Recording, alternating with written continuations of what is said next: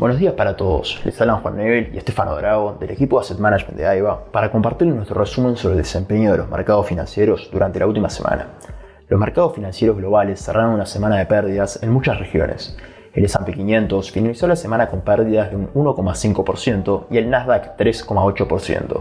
En cuanto a Europa, el Eurostock 600 cayó 50 puntos básicos y por el lado de Asia el Nikkei subió 2,5%. La semana comenzó desde el inicio con retrocesos tanto en renta variable como en renta fija. En este sentido, los rendimientos de los bonos del Tesoro a 10 años de Estados Unidos subieron a máximos de 3 meses, llegando a tocar el 3,95%. El viernes se registró un nuevo máximo llegando a los SILS a 3,97%. La atención del mercado estuvo puesta en varios acontecimientos económicos y declaraciones.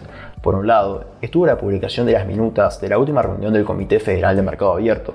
En dicho comunicado, confirmaron que probablemente continuarán elevando las tasas de interés tras considerar que la inflación en Estados Unidos continúa siendo elevada. Por lo tanto, no hay signos de que esté por comenzar la pausa en cuanto a subas.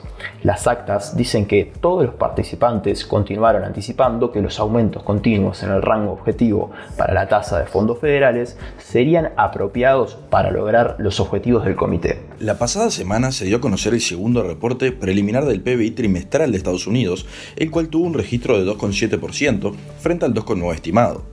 A su vez, este 2,7 está muy lejos del resultado del primer informe preliminar que anunciaba que la economía estadounidense había crecido un 3,2% en el último trimestre del 2022.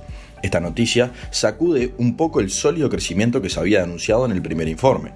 De la mano con esto, los índices en Estados Unidos dan un giro y se tornan positivos en el correr de la tarde, ya que esta nueva señal indicaría que la economía no se encuentra tan fortalecida como se había estimado, y esto es una buena noticia en términos de los objetivos de la Fed sobre el control de precios.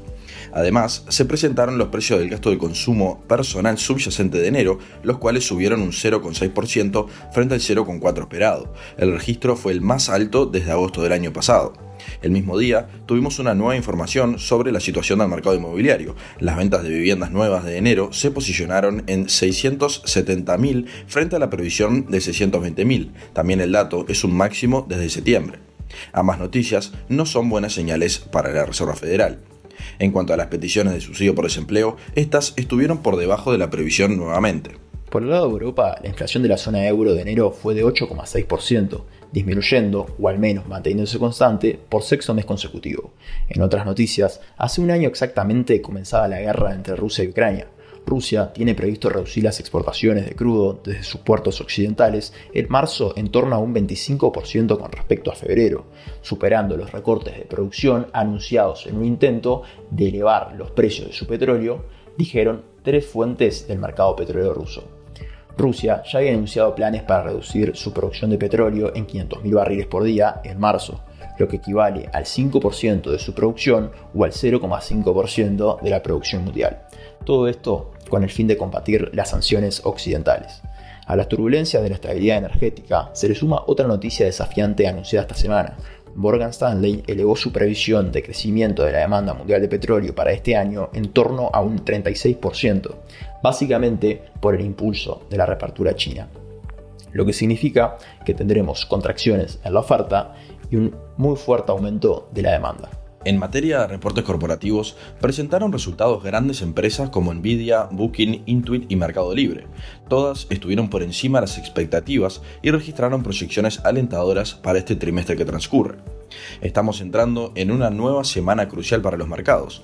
En cuanto a noticias económicas, en Estados Unidos se destacan los pedidos de bienes duraderos, el índice de confianza del consumidor de The Conference Board y el PMI manufacturero y no manufacturero del ISM. En Europa y Asia, los PMI manufactureros de China, Alemania y Reino Unido. Hoy los mercados financieros globales comienzan la semana en general con retornos positivos. Hasta aquí llegamos con nuestro resumen semanal de noticias. Cualquier consulta adicional o comentario no duden en contactarnos a nuestra casilla de Investment Support. Muchas gracias.